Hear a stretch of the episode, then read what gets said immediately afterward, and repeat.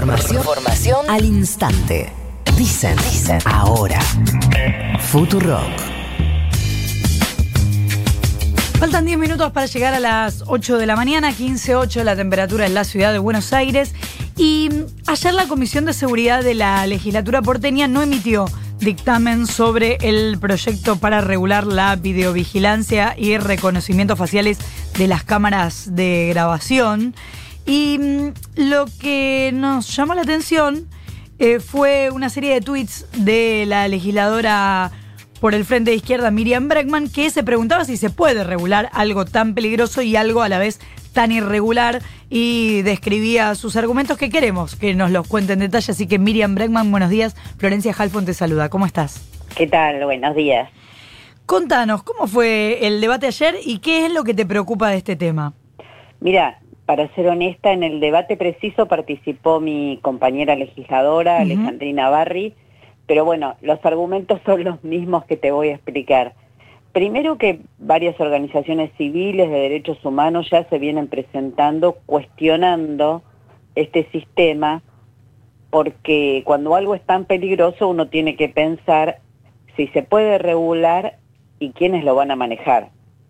Entonces, desde el punto de vista de por qué decimos que es peligroso, te podría dar montones de ejemplos, pero está lo que está ocurriendo en este momento en Estados Unidos, ustedes saben, con todo el gran movimiento antirracista, antirrepresivo, las cámaras estas instaladas en toda la ciudad son el gran elemento de búsqueda y persecución racial que tiene la policía. Tan es así que hay lugares como en San Francisco que ya se está pensando directamente en retirar todo el sistema de cámaras.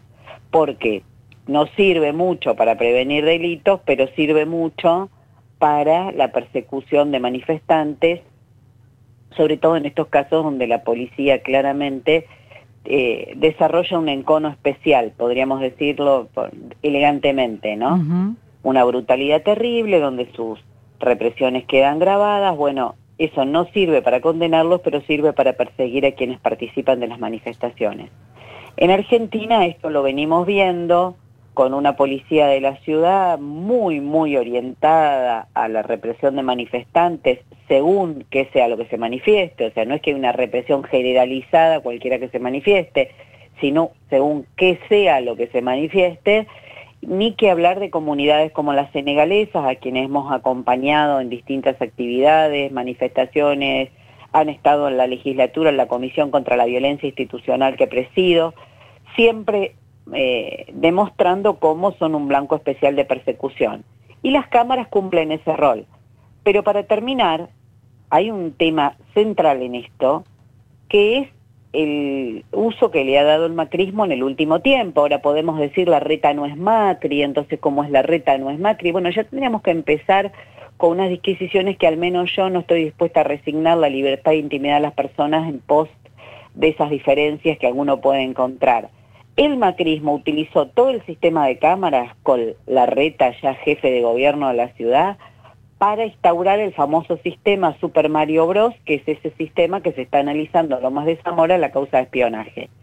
Le dieron acceso a todo el sistema de cámaras, al sistema de reconocimiento de patentes, todo lo que eh, el sistema que tiene instalado la ciudad de Buenos Aires para a partir de eso perseguir a dirigentes políticos y sociales. Entonces, decir que vos porque le pongas un control menos, un control más, ese sistema va a ser menos inocuo, a mí no me convence, centralmente porque el que sigue estando al mando, el jefe de los fiscales, es decir, quien va a realizar todas las acusaciones en base a esas pruebas de la ciudad de Buenos Aires, es Juan Bautista Maí, que es el que armó, uno de los que armó la mesa judicial en el macrismo. Eh, Miriam, te meto con otros temas de la ciudad que seguro estás eh, interesada también, que, por ejemplo, tenés una mirada sobre eh, esta propuesta que está haciendo el gobierno porteño para que una parte del alumnado, algunos que se han visto afectados por bueno, se ven habitualmente, pero se han visto en este contexto por la brecha digital, eh, otros, los chicos de primer grado y también los chicos que están terminando el secundario, que puedan tener clases en los parques? Mira, eh, yo en esas cosas soy muy respetuosa de lo que opinan los sindicatos respectivos. En, este tema y en tantos otros, ¿no? Porque uno en cada tema tiene que ver quiénes son los trabajadores y trabajadoras que día a día se organizan, pelean y luchan, en este caso por la educación pública, lo cual es categórico. Ninguno de ellos opina que en los parques se pueda dar clases, desde que el problema que tenés con los baños, hasta cómo controlás la seguridad de los chicos. No, yo no, no, no sé, me parece que son estas cosas que se largan para poder decir algo, pero que no están suficientemente estudiadas. Creo que tienen que hablar con toda la comunidad educativa, que tiene que haber eh, asambleas virtuales o por la manera que se pueda de todos los docentes de la Ciudad de Buenos Aires y discutir si esas condiciones están dadas o no. En principio lo, lo que ha primado es el rechazo a estas medidas que llaman tanto la atención pública, pero que después son muy difíciles de implementar. Hay una necesidad de que los chicos vuelvan a las clases y claro, se va cruzando cada vez más con que cada vez más eh, familias vuelven a trabajar y está el problema de qué hacer con los chicos, ¿no? Mm. Eso es así y es el problema que hay en todas las casas. Pero eso, resolverlo llevando a los chicos a los parques, eh, ¿cómo se va a garantizar la seguridad de esos chicos en un parque con otra gente, con las posibilidades de distracción? Todo lo que tiene estar en un parque, el acceso a los baños, a poder lavarse las manos, las medidas de higiene. Bueno, eso lo tendrán que discutir, pero en principio lo que ha recibido es críticas. ¿Qué tal? Miriam Nico Fiorentino te saluda. Está en, discusión en estos momentos por dos vías. Ayer ingresó un proyecto al Congreso, hoy ingresaría una demanda a la Corte Suprema, la coparticipación de la ciudad eh, de Buenos Aires. En realidad lo que está en discusión es eh, cómo y cuánto le corresponde a la ciudad de Buenos Aires por el eh, traslado de lo que era la, la Superintendencia de Seguridad Metropolitana. ¿Tenés hecho tu propio cálculo? ¿Tenés tu visión de cómo tendría que eh, transferirse esos recursos y cuánto, a cuánto, y cuánto deberían ser? Mira, nosotros intervenimos, intervine yo personalmente en el arduo debate que se dio en la última sesión en la legislatura de la ciudad al respecto. Ahí hay una discusión que es bastante más de fondo, ¿no? Porque cuando esos recursos vinieron, la excusa fue que traspasaban la policía. Ahora que esos recursos se van, la excusa es que se van para la policía. Entonces, primero hay un tema de cómo puede ser que el traspaso de recursos entre jurisdicciones tan importantes siempre sea ligado al tema represivo.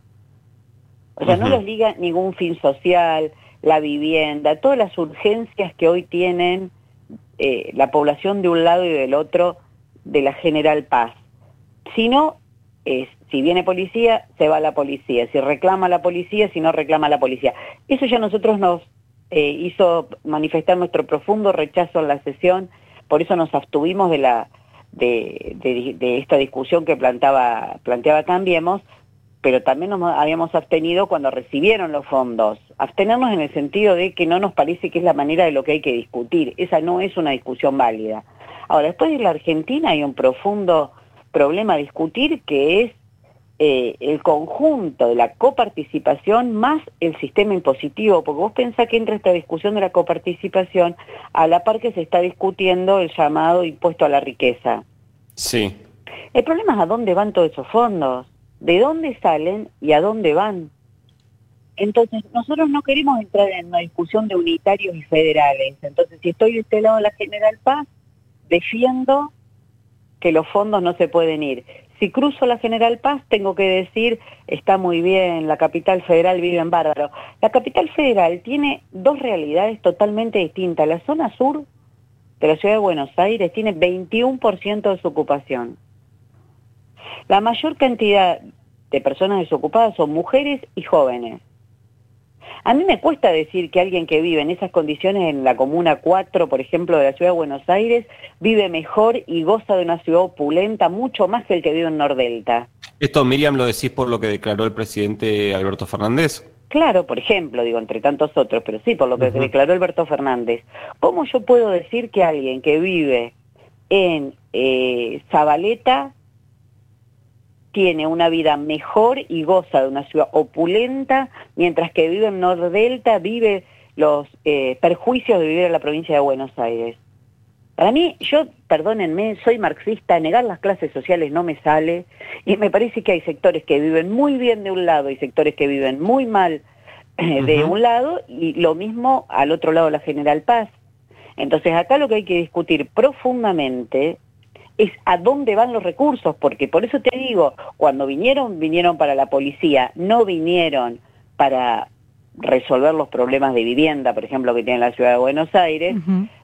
Cuando se van, no van para resolver el problema de vivienda que tiene la provincia de Buenos Aires, hoy Guernica como gran símbolo, sino que van a la policía para armar a la policía hasta los dientes, ¿para qué? Para que desaloje Guernica. Entonces me parece que hay como discusiones que si las damos tan parcializadas, se pierde cuál es el, el objetivo que esos fondos deberían tener. Eh, Miriam, sobre las aperturas, no sé cómo vas llevando esta situación de pandemia, si salís lo justo y necesario, si estás asustada, cómo la vivís, y qué te pasa con los bares abiertos y que ahora habrá incluso más posibilidades dentro de los bares, aparentemente con terrazas. Bueno, estamos esperando el anuncio, pero por lo menos eso fue lo que pidió la ciudad. Mira, me traes a una discusión muy actual que ayer me hizo enojar mucho. A ver. El, el, primero, bueno, lo vivo como cualquiera, saliendo solamente para lo que tengo que salir, que es bastante por la tarea que cumplo y es así. Yo no puedo decir tengo miedo, me quedo en mi casa porque para eso soy legisladora de la ciudad y tengo que visitar y tengo que ir a los hospitales y tengo que escuchar a los trabajadores y trabajadoras y tengo que ir a la legislatura. O sea, lo tengo que hacer, no, no, no me parece que sea una excusa eh, que uno pueda decir válidamente, pero dentro de eso lo mínimo indispensable, ¿no? Solamente las tareas que corresponden. Pero ayer hice una prueba. A ver. Ayer hubo una manifestación en el obelisco de trabajadores y trabajadoras que están siendo afectados por la pandemia. Entre ellos, por ejemplo, había muchas mujeres de Guernica con las cuales me, acerqué a hablar. Eh, pregunté, eh, vieron que en el obelisco está McDonald's y hay algunas otras cadenas tipo Mostaza, estas grandes cadenas de, de comidas. Entonces le digo, te voy a comprar un café, pero voy a pasar al baño, porque me quiero lavar las manos. Te dicen que el baño está clausurado. Parece una locura que la ciudad de Buenos Aires esté habilitando semejante cadena sin tener la posibilidad de que alguien se higienice a la hora de tomar un café, porque después te dicen lavate las manos. Entonces, abrís los bares, pero no abrís la posibilidad de que alguien se pueda lavar las manos. Mm. Me pareció un descontrol absoluto, que a veces, por eso te lo contesto con algo de la práctica, que lo probé ayer, porque si no, viste, escuchamos las normas, la terraza, no sé qué. No, esto es lo que está pasando hoy en la Ciudad de Buenos Aires y por supuesto lo voy a plantear en la legislatura. Claro. Miriam, antes de cerrar, no sé si querés decir algo, 14 años hoy sin Julio López, eh, tuiteaste, leí la bonaerense y su impunidad, no sé si en este contexto y también con la situación de la bonaerense en la mira, en el caso de Facundo Astudillo, querés cerrar con algo. Sí, sí, te agradezco. La bonaerense en la mira por Facundo Astudillo y la bonaerense armada rodeando la, Quinta Olivos, ¿no? Sí. Eh, eh, cuando desapareció Julio, se trataron de decir muchas cosas, que podía estar perdido, que podía estar en la casa de la tía. Y nosotras rápidamente, las abogadas, las víctimas, compañeras de Julio López, como la gran compañera Adriana Calvo de la Asociación de Ex Desaparecidos, rápidamente dijimos hay que buscar a la. Y lamentablemente no nos equivocamos todo lo que pudimos avanzar en la investigación, que no fue gracias a la justicia ni a la colaboración de nadie, sino a la investigación y a todos los impulsos que le dimos sus compañeras querellantes, todo conducía a la bonaerense. No se investigó y la bonaerense quedó impune. ¿Por qué la bonaerense no va a seguir sintiéndose impune? Esa creo que es la gran pregunta que a 14 años hay que hacerse. Si puede desaparecer una persona como Julio, que estaba preparándose para ir a declarar, a, perdón, a, presenciar la sentencia. Si puede desaparecer una persona que ya habían secuestrado una vez antes y habían quedado impunes. Bueno, cuando decimos que la impunidad genera más impunidad, estamos hablando de eso. Miriam Breckman, legisladora por el Frente de Izquierda PTS, muchas gracias por habernos atendido. por favor, gracias a ustedes. Beso grande. Tres minutos han pasado de las 8 de la mañana. Información, Información al instante. Dicen, dicen, ahora. Futurock. Cuidado.